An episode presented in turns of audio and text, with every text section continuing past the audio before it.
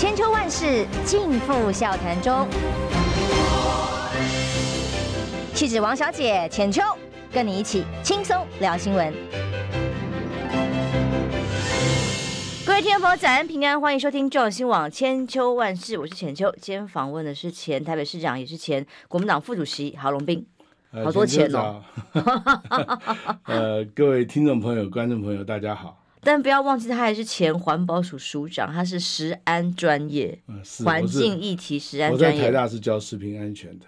对，所以今天这个议题正好就是你的专业，但最近这阵子发展实在是太离谱了。我们只能说，从农业部无所作为或者是做错地方哦，让我们的缺蛋事件发生，到现在变成图疑似图利。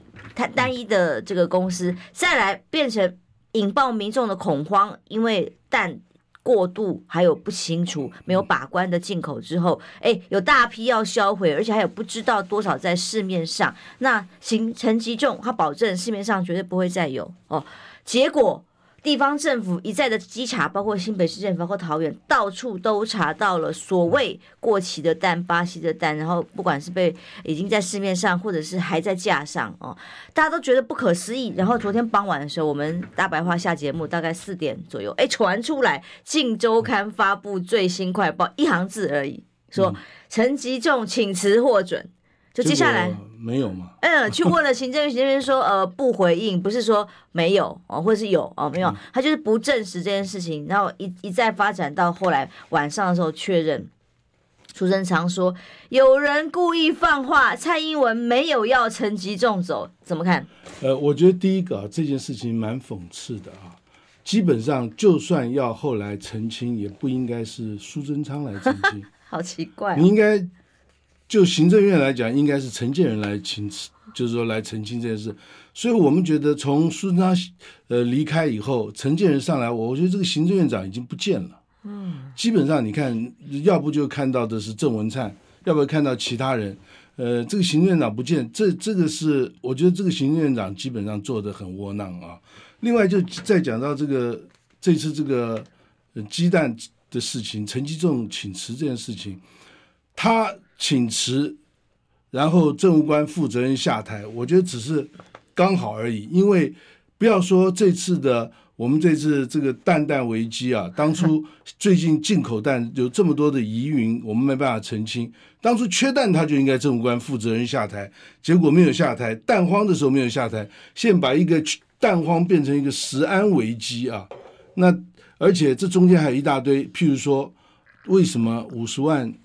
的一个蛋商一人公司可以资本就而已，嗯，那那进口差不多三三三分之一的蛋，那这个事情还还超市幕后到底是谁在主使？那进口蛋的流向，这个农委会农不农业部一直讲不清啊，这个这个根本是不可能的事情。基本上，我们食安的第一步就是源头管理，嗯，流向管制，嗯，然后所有的流向要清楚以外，而且要定时的检验检查。结果不仅没有源头管理，没有流向管制，而且蛋出了问题，农业部的部长出来替他捍卫，捍卫不成，找了一个厂商来顶罪。农业部到底是为了民众的食安危机、食安安全在做努力，还是？今天真正是为了一些特定的业者啊，图利掩盖，在替他们工作，这中间问题很大。所以，呃，我刚才浅秋我跟你聊天，我也讲，其实这件事情啊，农业部是挡不住的，行政院也挡不住的，因为有这么多的地方政府是在国民党手里。其实地方政府只要做一件事情，要求在地方政府绝对知道在地的厂是一蛋蛋商嘛，要求所有的蛋商，你把你把你的这个。蛋的来源，嗯，清楚标示，甚至蛋的来源清楚的来告诉我们你从哪里来的，然后蛋流向到哪里，地方政府就可以做。这本来就应该的，地方政府就可以做。对对，所以中央不做，地方做，民进党不做，国民党做。我相信这件事情啊，陈吉仲呃辞请辞未准啊，不管他是真请辞假请辞啊，我觉得现在未准对国民党来讲是一个契机，我们。这件事情，如果地方政府、地方首长能够做得好的话，我们可以真正凸显出来民进党的问题。就像当初的高端像当初的云豹一样啊。呃，民进党这个政府做了非常多不公不义，甚至危害民众的事情，这是一个好的机会，我觉得国民党要好好把握。这是销毁国家队，然后不负责。责任制就是说，责任制是民主国家，他们一天到晚挂在嘴巴上讲，我们国家是民主国家啊，责任政治，哎，不负责的责任制。对哦，看，我觉得这个其中最有意思的是苏贞昌，明明他是一个卸任的阁揆，突然跳出来喊话，而且他喊的话，我们再细细推敲，他居然特别在受访的时候讲，陈吉仲还没提出辞职书。他没有真的要死啦，那显然苏贞昌想走啦。那显然苏贞昌问过陈吉仲嘛？对，然后总蔡英文总统也没有要陈吉仲辞职啦，就有人急着放话，操作非常恶劣，他还为陈吉仲不舍，哎，谁为我民众不舍啊？嗯、也要为陈吉仲加油，但陈吉仲已经被弄得身心俱疲，还有哭了吗？陈吉仲真的应该要加油，最起码他应该告诉我们超市幕后。是谁在这个掌控这件事情？很多民众还有这些蛋，当初现在这些有问题的蛋、标示不明的蛋，甚至散装进入市场的蛋，危害民众的健康这件事情，他到底要怎么来做处理？我觉得很讽刺是，当初两千二零一六年民上他们很大的一个诉求“食安五环”，我不晓得大家记不记得，就要要民众。免除在吃的恐惧、食安上的恐惧，可我觉得现在不止是你，尤其现在，我相信很多人已经今年你敢吃月饼吗？尤其有蛋黄的月饼，可能大家不知道的是，月饼的这个外面这个不止馅没有蛋黄，这个不见得安全，因为月饼的馅就是。包皮上面其实一定有蛋的，混混在这个加工。对啊，所以你蛋液现在蛋液已经流到市面，这个是我们很多地方政府都查到的，对不对？那蛋液流到，那就就有不安不不不安全的问题啊。食品安全的第一条铁律就是标示要清楚，而且原料不不不安全的绝对不可以做食品。我们过去这么多例子。实例在查查证，当初的油其实那个油，如就是食用油，当初那个油它透透过一个加工程序，其实绝对没有安全问题，因为它的原料不安全就不能，这是铁律。今天现在原料不安全，他让他进去了，甚至做了，我想所有的民众都不能接受这件事情。可是哈，我看看苏贞昌这种发言最有趣的凸显是说，民进党内有人要陈吉仲下台啊，对啊，是赖清德吗？因为他的。现在的选情会受到影响啊！光是一个蛋就惹到民怨沸腾，那基本上，呃，以以过去赖清德的风格，他就是要人家切割的，啊，呃，断臂都无所谓的。可是居然可以容忍陈吉仲继续在这边一直影响他的选情。不要忘记这个礼拜立法院开议，他就是最大的破口，每个人都要问他，他就是破口。那表示是谁想让他下台清清楚楚啊？是赖西人马？不是，其实有人要陈吉仲下台。我并不意外，因为我相信百分之八九十的民众都要陈吉仲下台。我比较好奇的是哪几个人不要陈吉仲下台？这这可能就是中间的问题啊！为什么也要陈吉仲找呃蛋蛋商来顶罪？为什么要陈吉这超超超市一一人公司可以进这么多的蛋？我想这个不要他下台，就这些人呐、所以我比较好奇是到底哪些人不要陈吉中下台？如果真正有 guts 站出来，你知道，告诉我我不要陈吉中下台，那我们再看看最后这个结果是什么嘛？然后你说明你为什么不要陈吉中下台嘛？所以我比较好奇是谁不要陈吉仲下台？就是蔡英文不想让他下台啊！这个苏贞昌已经讲出答案了啊！是啊，蔡英文没有要让他辞职。那那那后面的 猫腻到底是什么？我觉得我们可以好好来了解一下。哇塞，小英男孩不管再大，都还是小英男孩，都是他的心头肉。但我们民众呢？嗯，这这那如果这样，当初我相信蔡英文也不要林志坚下台。是。对，那后来造成的风暴。不仅下台了，甚至不能选，也造成民进党就是这二零二二的大选的挫败。我想这是二零二四我们的一个契机啊。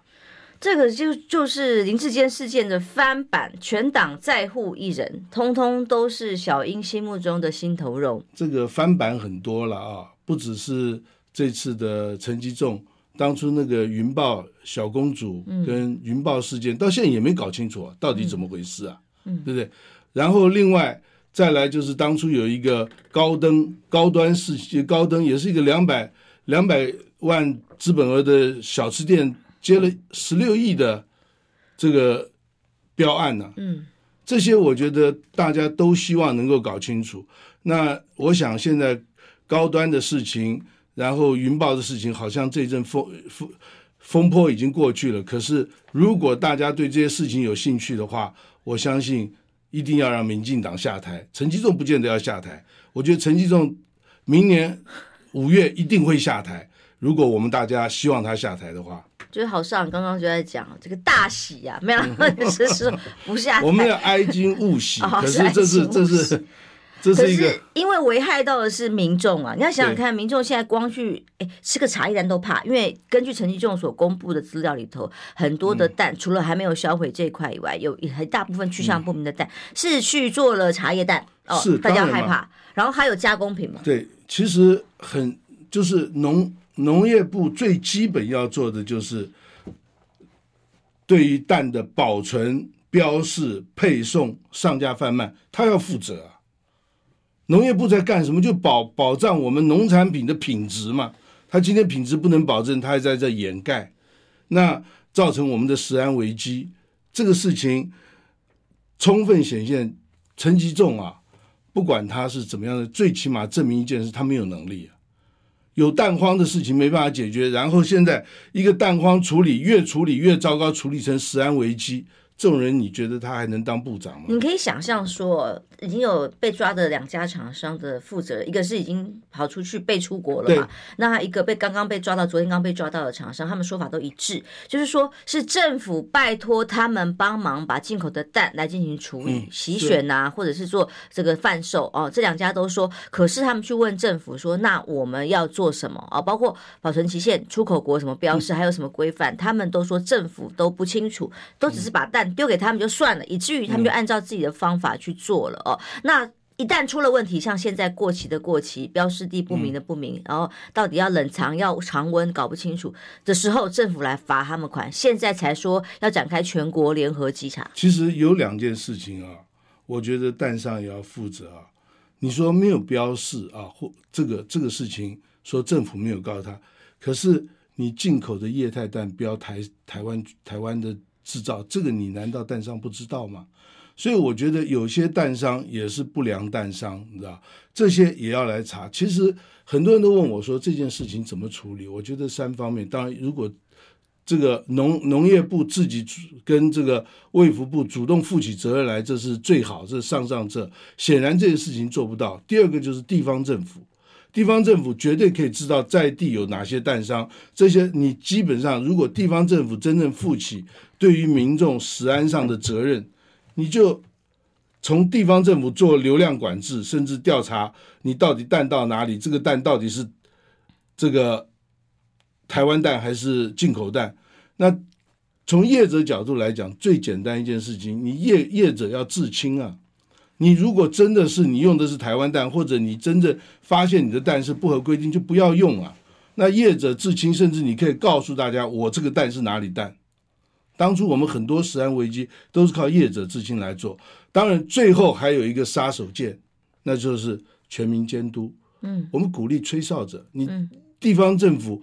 讲重赏，重赏。你要是知道哪一个业者他是用的蛋是不合格的蛋、过期的蛋或巴西蛋，甚至他业者的保存不好、标示不明，你重你你你检举我，我重赏。事实上，这个是很有效的。所以，如果能够要全民监督啊，然后重赏这个吹哨者啊，我相信对这件事情厘清会非常有效。第一个 BB，过去台北市政府也做过很多这种事情。哦、第一个 BB 吹哨陈其重啊，把他抓起来。呃 不，其实这个样啊，所有的最起码可以节制所有的蛋商业者，他不敢做一些呃他不该做的事情，因为你一个蛋商底下有多少员工，你不敢保证任何员工呃不会对你这个事情提出检举啊。嗯，所以我觉得全民监督，然后我们重赏吹哨者会有效。呃，现在其实他不离开，呃，恋战至此，真的是不负责任政治。呃，到立法院 还有精彩。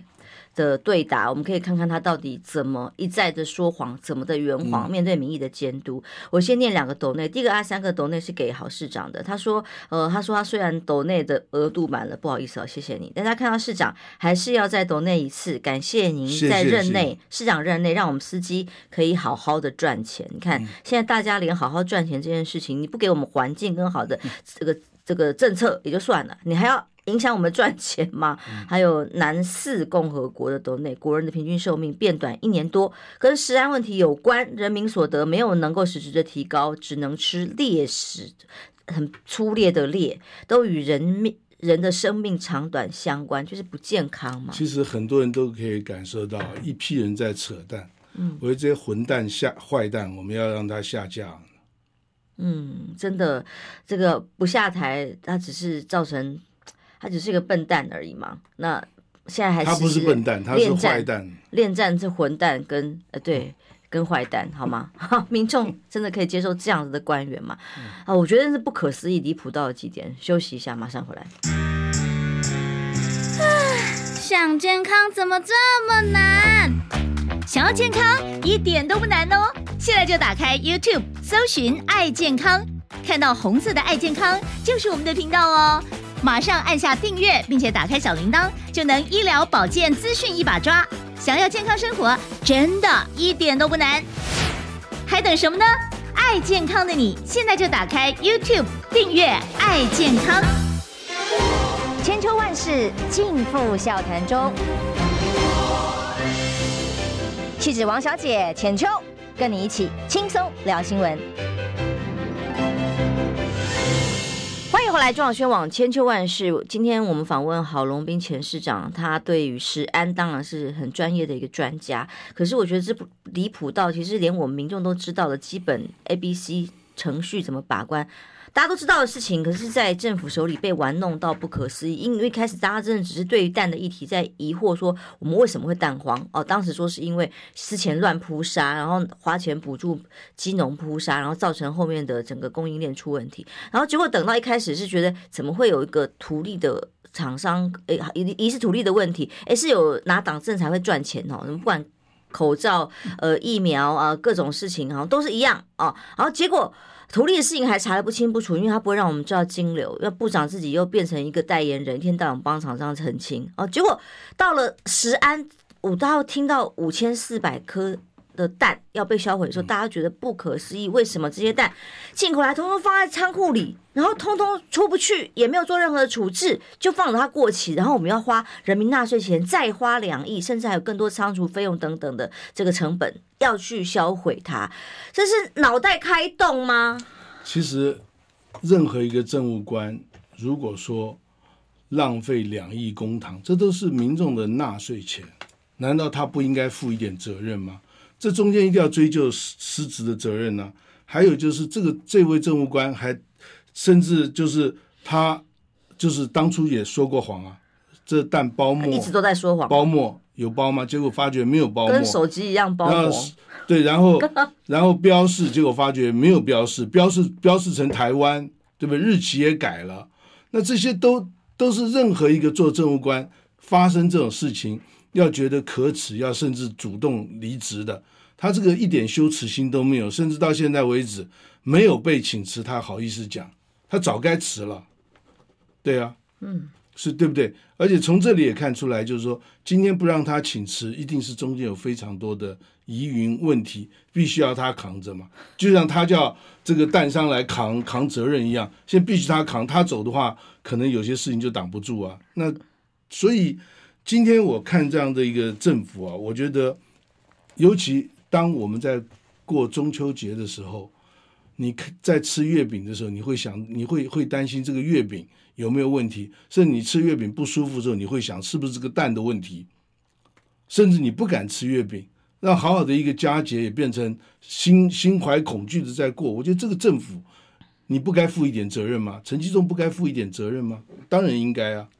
他不负责任，我们就让他负责任，用选票来让民进党负责任，让陈吉仲负责任。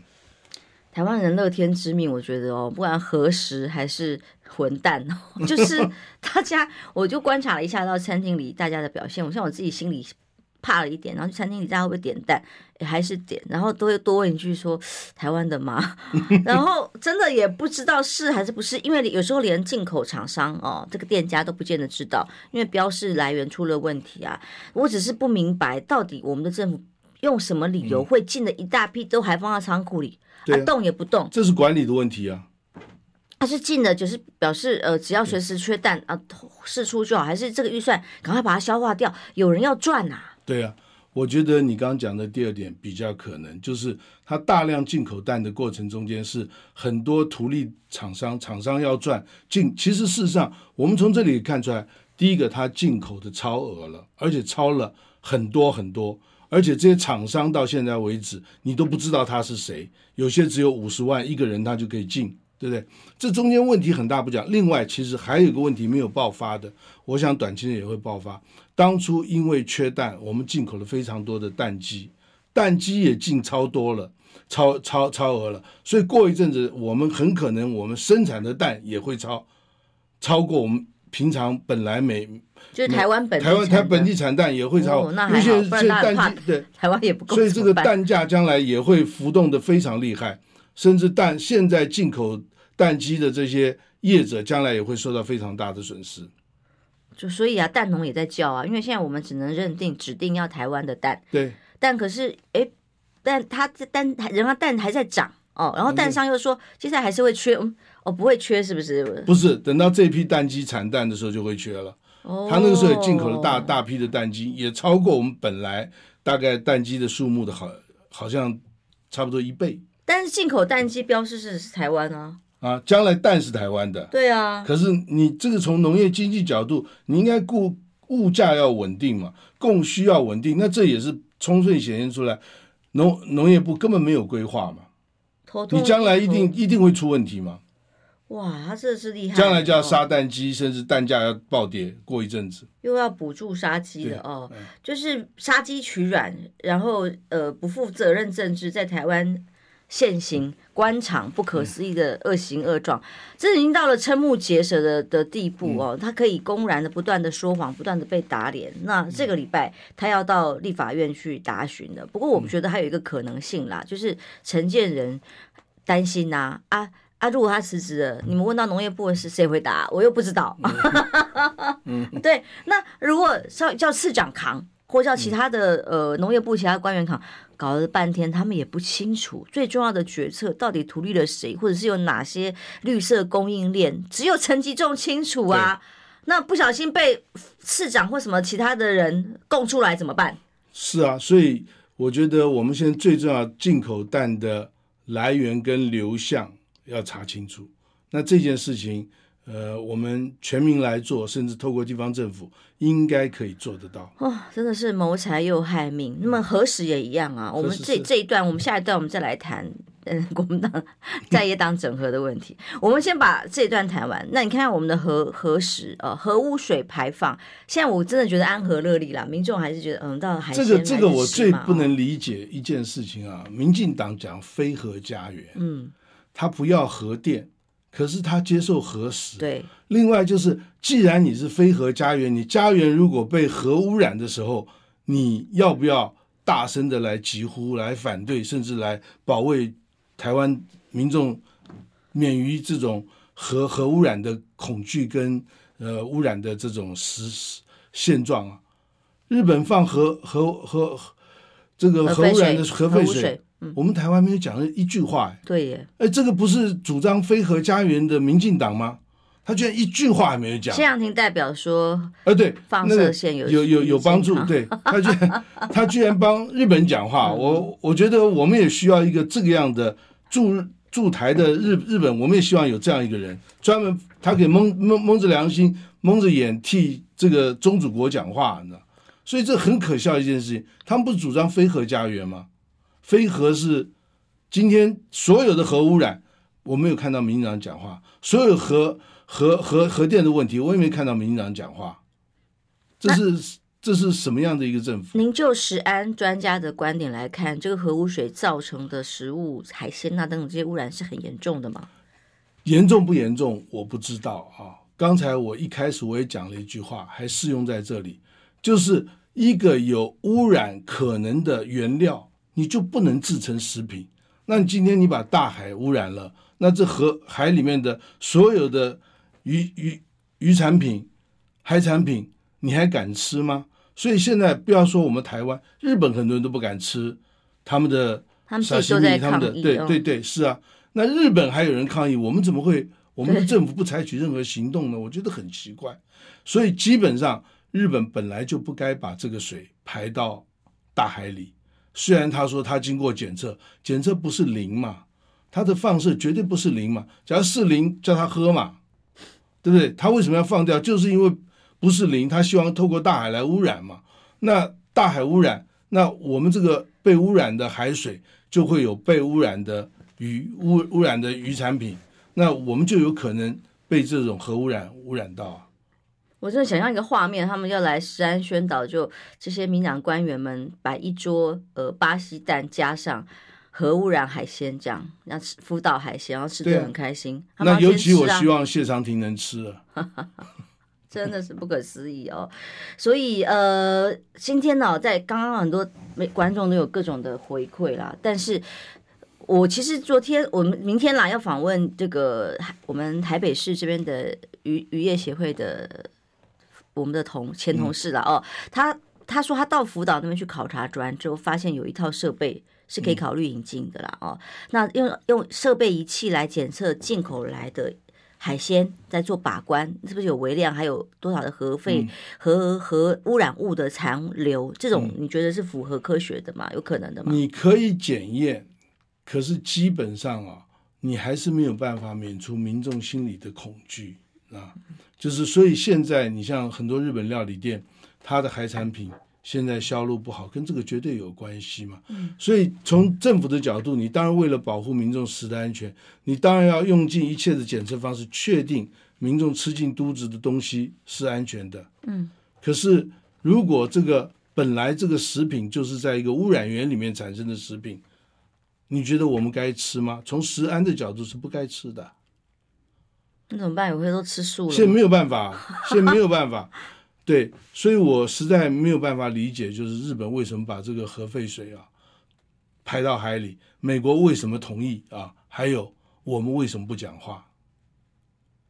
嗯，这都跟我所学的专业是矛盾，跟就是说没有办法理解的事情。嗯，可是此刻民众该如何自保？其实食安为什么要政府负责？就是当政府不负责的时候，民众根本没有办法自保。嗯，我举最简单的例子嘛，你今天你一个蛋管理不好，你吃的多少东西里面有蛋？还有就是，当他到了业者的时候，标示就没有了，对不对？你做月饼的厂商，他那个蛋他会告诉你是巴西蛋吗？你做肉松的厂商，他会告诉你我这个是美国来。来个来猪吗？不会嘛，当然不会嘛。那从业者角度，我要降低成本，我当然就是买最便宜的肉、最便宜的原料，甚至最……所以今天这些，那你，所以一般的消费者是从食安的角度是很无助的。你必须要靠政府，必须要靠一些团体公来来来检测，来确保你的安全。你如果你要靠自己来。确保你的食安的话，就是发生什么问题，你什么东西不要吃，到最后就什么东西都不能吃。嗯，因为你农蔬菜水果有农药问题，现在我们的猪肉有来猪的问题，我们的蛋有这个过期甚至有污染的蛋的问题，你你你想想看，你还有什么可以吃？没有了。嗯，因为刚刚有讲，我们可能观众朋友。很介意这个专业的呃用字遣词了哈，我们呃观众水准真的很强很高哦，是核污水哦，不是核废水。嗯、但是呢，这个他的确请了很多人到厂里去观察，去去检，去去好像帮忙宣传说啊多安全。但我觉得刚刚上讲一个重点，就是说大家心理上是没有办法接受的。就算真的怎么检测的数字，食安呐、啊，嗯，食安最重要的一句话就是。政府有义务要让民众在吃的时候免于恐惧，安息嘛，叫食免于恐惧嘛，对，食安免于恐惧啊。那你现在，呃，如果民众有恐惧，就算你这个食品是安全的，政府都有责任。那现在蛋就这个问题啊。嗯，现在还有很多人，大家为了养生啊，不想要被吃污染的食物啊，哦，可是，在南部台南。高雄就是这个现在跟登革热的疫情最严重的地区，他们现在是大量四倍五倍在喷洒，嗯，消毒的药剂哦。可是其中就有农民跟我们陈情说，那他们是有机的农地呀、啊，嗯，有机的米呀、啊，嗯，那你一天到晚来跟喷加倍量剂的农药，嗯、呃，这个这个所谓的消毒药剂，嗯、我们怎么办？当然会杀虫剂，那我们怎么办？那我们的污染，我们农地就毁了。对。那所以现在在这些地区所产，哎，我们米仓啊，我们的粮仓啊的地方所出的所谓有机啊，可能不知道过不过得了关还是一回事。那有没有可能因此被污染，也不知道。有可能被污染，这也是政府要负起责任。你要确定这些农产品没有农药、没有农农业的残留剂在里头。在过去台北市政府，我们是呃定期在所有的我们的农产品来做。检验，而且检验结果我们在网上公布，我们逢百逢百抽一，让所有的业者不会心存侥幸，也让所有的民众放心。是那是我在做台北市长的时候，我们做的事情，而且在网上公布。哦，那包括你像营养午餐的这些东西，就是学童营养午餐，我们是一定检查的。这更重要，孩子吃的，对对对对，甚至包括他整个在准备营养午餐的这些营养午餐的厂商，我们也是定时去查的。你讲到这个更害怕，因为 一般学校里面营养午餐的成本低，跟外面的厂商签约，所以他们更容易采用一些低成本的食材。所以，所以这种检查是有必要的，而且检查我们你要要公开透明，对外公布，让所有的业者不敢心存侥幸。嗯，可是问题是，现在的业者就有特定业者有政府罩着啊，对，现在什么侥幸啊？哇，他现在图利，对，嗯，对。完全是不可思议的状态，嗯，怎么办呢？啊，没办法，这个在野党加油，在野党加油，对。你要是有食安的顾虑，呃，看民进党现在所作所为，我相信，呃，为了你自己，也不能再支持民进党。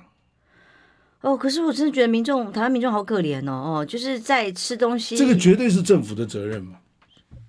这么基本的议题，对呀，食不安，民不安，对呀。嗯，这最基本的一个问题，最主要就是我清清楚楚记得当初蔡英文总统就任时候，特地强调，实际上他大概少数举得出来，绝对是五项之内他的施政重点，而且特地强调十安五环呢，我还记得，该跳票都跳票，不该跳票也跳票了哈。好，我们休息一下，回来来讲国民党整合啦。我关心国事、家事、天下事，但更关心健康事。我是赵少康，推荐每天中午十二点在中广流行网、新闻网联播的《听医生的话》。我们邀请到的都是国内数一数二的医疗权威，给你一个小时满满的医疗资讯，让你健康一把抓。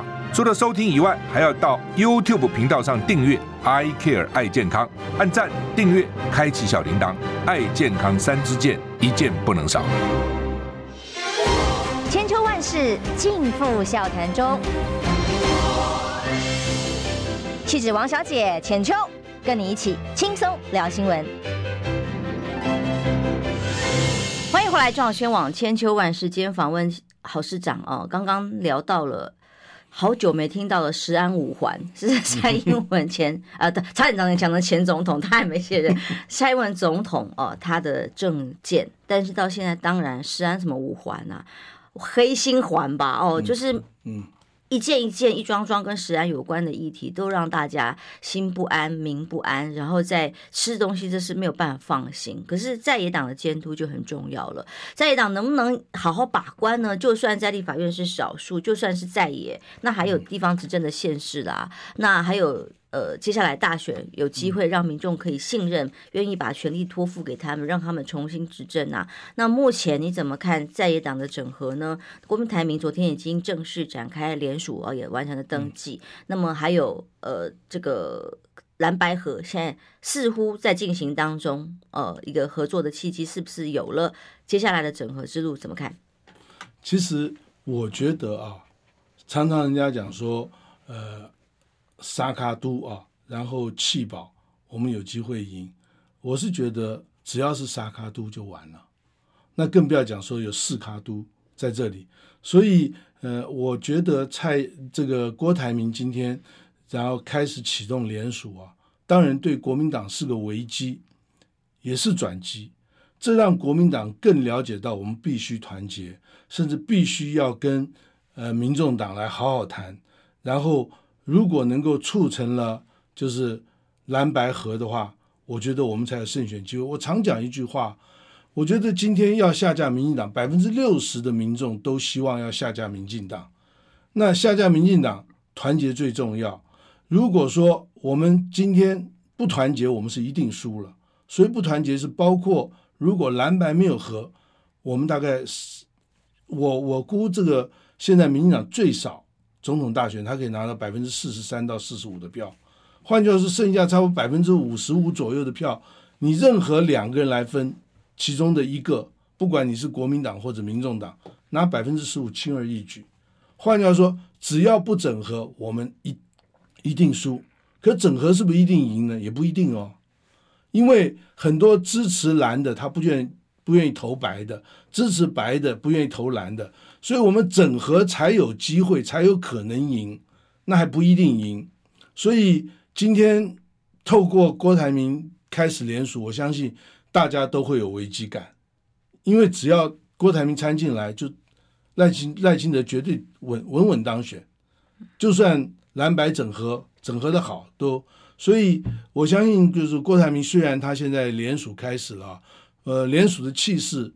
呃，我没有办法评估它是好还是坏，可是我觉得在目前，我们必须不只是蓝白要合，甚至郭台铭就算他只有个位数的支持者，我们都要积极把它争取过来。因为我一直觉得，哦，郭台铭的阵营所释放出来的讯息，一直都是说我独立参选宣布了，但是我是要促成整合的啊，对，但是他又有个。我逻辑上的吊诡，那他如何让人家相信你这个联署帮你签下来，你是要促成的走走的方向是整合，而不是你自己一个人走到底，走到黑，不知道。所以这个能不能如何让人民众相信是他他比较大的呃论述，民众可能会有的疑虑。那但是他们的确一再的宣布说，这个副手也是可进可退啊。是啊，其实我我我相信当初他在规划副手的时候。这个副手选择就是一个可进可退的呃选项选项，而且这个副手也有这样的认知。我们看媒体，他也承认他是一个可可进可退的副手嘛，对不对？那问题就是，如果副手可进可退，你一定要侯友谊或者是柯文哲来做你的副手，我觉得机会也不大了，不可能，不大了。对，嗯，对，现在弄成这样。就是说，我觉得没有听说是呃民调第四的要来整合第三、第二，然后让人家来当副手嘛。所以这这件事情，呃，未来就是郭台铭他的历史留名在他一念之间呢、啊。我们讲千秋万世，千秋万世，求名要求万世名。我想也以他在这个企业界啊变成首富，甚至他过去做了这么多其实不错的事情，包括 BNT。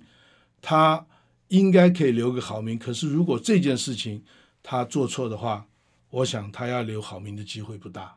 嗯，当然有一些声音来要求，希望韩国瑜先生出来当统姑嘛。他自己也表达了意愿说，说如果是真的有需要的情况之下，他当然愿意站出来。毕竟他不是候选人，嗯、不是当事人，比较能够客观的来做协调，嗯、跟其他两位在野党的领袖也比较有信任度可。可言呐，因为国民党中央上一次协调的，比方说跟郭台铭之间并不是那么愉快。是，那您怎么看呢？还是说党中央认为，其实他们现在蓝白合已经在路上了，其实不需要别人来插手的。其实要协调啊，基本是要人家对这个协调的人有互信、有信、相信他。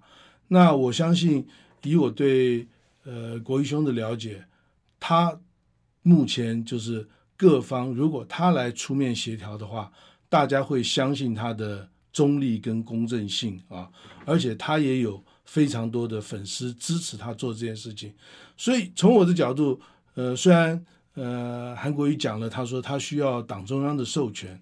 我觉得今天协调，大家尽心尽力，全力来把这事情做成，比谁授权更重要。如果在十月中，我自己觉得啊，十月中之前，如果我们没有把蓝白合这件事情啊做起来的话，其实在后面要再协调就很难了。而且协调应该是循循序渐进的，就是说今天基本上我们先从理念政见，我相信包括呃台湾民众党，包括国民党，基本上有一个是共同的理念，我们都希望两岸和平要交流，两岸要和平，而且两岸要对话嘛，对不对？嗯、从这里开始，再从我们地方上区域立法委员，甚至呃或者是一般相关的政见。来释出善意，来合作啊！那这些事情，我觉得应该要在十月中以前就要开始。那最后谈到的就是总统大选中间的整合。呃，其实整合有两方面的意义。第一个，所谓整合就是如果选赢，联合执政啊；选书，我们。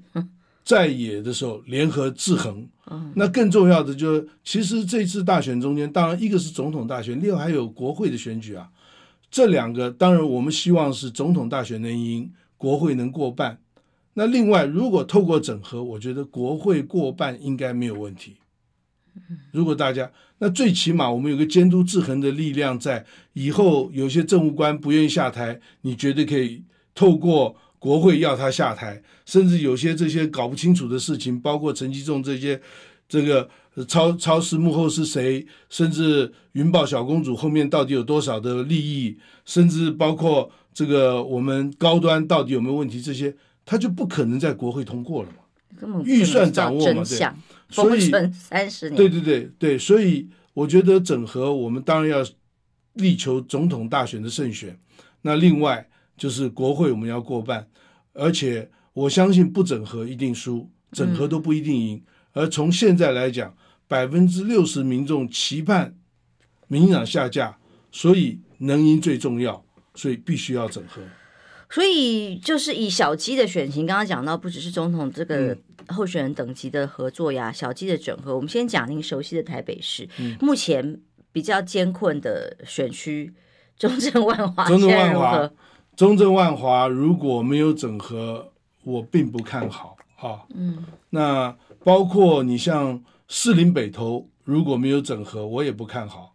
所以基本上，如果蓝白能够合，甚至我们包括在文山区，呃，民进党不是那个民众党也推了候选人嘛，当然不会对我们的国民党的赖世宝造成威胁。可是，当然如果共推一个，那更选举上更能够发挥嘛，所以台北市我觉得呃并不是整合的重点。那呃可是如果整合的话，我们会有更好的成绩。中山大同，中山大同不不只是应该你应该讲的是大同士林。哦，大同士林，大同士林呃是游淑慧，嗯呃他是非常有能力也非常情报基层的一个战将，呃目前。呃，我觉得他有机会啊，他有机会，可是要再努力一点。嗯，对，王世坚，王世坚，王世坚很强啊。嗯，王世坚，可是民进党现在在乱，那国民党在这里基本上算是团结的。中盛万华这里的整合，到底党内的几个议员最后应小薇是真的选到底吗？呃，我不晓得应小薇是不是会选到底，可是如果这地方上的四位议员不团结啊。呃，钟小平会选得很辛苦，嗯，对，那因为每个都有各自的支持者，那如果支持者，呃，甚至钟小平在这，我想他自己也知道他的人缘不太好。他当初来问我的时候，我说你最好你要能够来选的话，最好四位里面啊，除了你跟吴志刚以外，还有一位支持你才能选。那目前我希望他能朝这方面努力。嗯，所以目前这两个选区都处于很，对，可能要丢掉的状态。目前如果是今天投票，这两个选区会丢掉，我们最多就是六席。嗯，可是六席已经比原来多，我们现在只有四席，四席嘛。我我我自己跟我们党内同志，呃沟通，我就觉得我们每个区域啊，区域立委每个地区，在地方首长的协助之下，每个地区都增加一到两席，我们就有机会过半。是，但现在目前港湖在所有民调数字，你我知道你们都有一些内参民调数字嘛，是很稳定的。对，稳定，很稳定。嗯，目前我想我们应该是五席没有问题，大概乐观一点就是六席。那如果整合的好，七八席都有可能。整合的好，有点困难哦。这个要靠大家努力。还有就是，呃，其实啊，国民党的文化跟民进党不一样。我们国民民进党是在内斗的时候斗得一塌糊涂。你包括当初蔡英文跟赖清德两个选总统，两个真的是刀刀见骨。连苏贞昌也不合啊，不是吗？他们能够变成正副总统候选，一起来争取胜选。是，就是我们内部国民党是内部不团结，然后造成我们今天很多地方呃推推动的不顺利，选举呃推动不顺利关键的因素啊。所以团结是。很容易啊，不团结是很重要啊，可是团结不容易啊。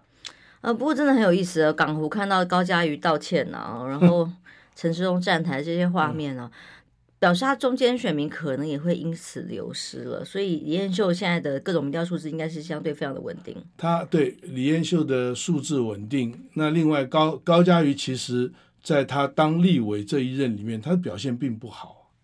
他除了批了民进党几件事，让大家觉得，哎，你还基本上有在清流一样，对对对。哦、可是事实上，他在地方上的服务跟地方上的问政，甚至在立法院的问政，他都表现并不好。嗯，我想大家也看清楚这件事情，光卖弄歌喉当立委，并不并不适合。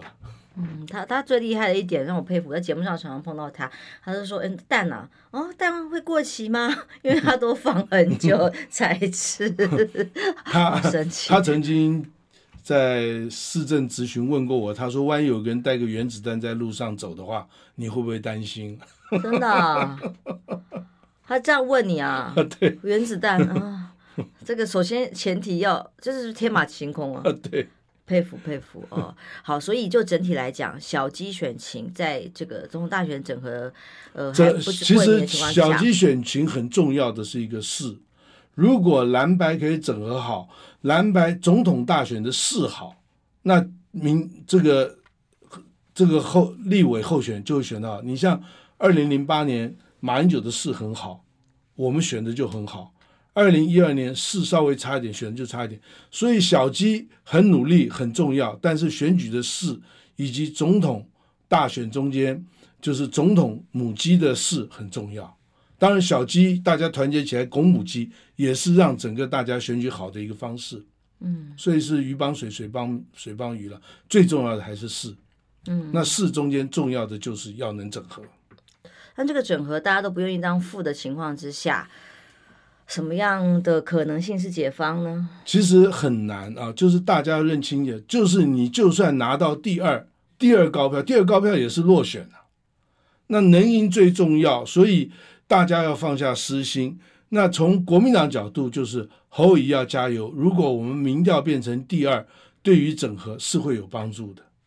对于整合，现在有几份民调的确已经到了第二。对对对，那民调如果第二，甚至跟赖清德拉近，跟呃柯文哲呃拉开，那事实上这地方首长以及我们呃国民党的组织动员，如果再加把劲的话，这件事情是做得到的。嗯，那最起码侯友宜这次出出外访，我觉得他表现是非常的好。嗯，那最近他的政见，对最近他的政见以及他这对于。整个选举中间的呃谈话也，我觉得也已经有国家领导人的格局了。哦，对，嗯，所以是看好，后事可期。后事可期，可是我们必须团结，团结不一定赢，不团结一定输。对，好，今天非常谢谢郝市长到我们节目上来，祝福大家平安健康。